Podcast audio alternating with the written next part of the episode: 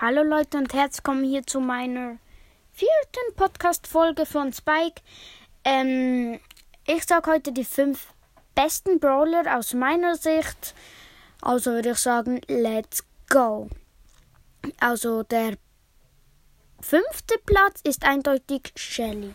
Shelly macht zwar so viel Schaden, aber es ist eigentlich ehrenlos mit ihr zu spielen. Vor allem ihr Ulti, wegen dem bekommt sie Platz 5. Die ist zwar sau gut, aber es ist so ehrenlos. Sonst kann man das nicht beschreiben, mit ihr zu spielen. Okay, also würde ich sagen Platz 5. Auf Platz 4 finde ich Jackie. Jackie macht eigentlich noch relativ Schaden, einfach ihre, ihre Range ist nicht so lang. Ja, also Platz 4 ist okay für sie. Platz 3 finde ich Rosa.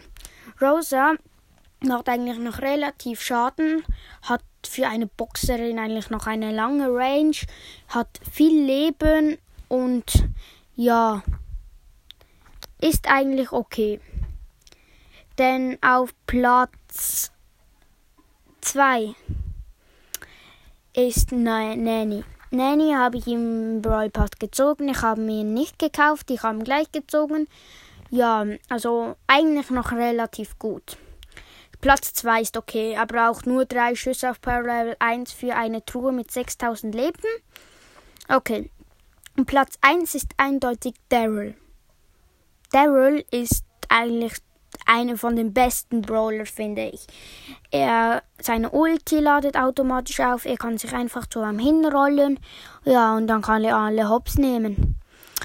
Okay, der ist, Daryl ist eindeutig erster Platz. Das war's eigentlich wieder schon mit meinem Spike-Podcast. Ähm, ja, tschüss. Bye.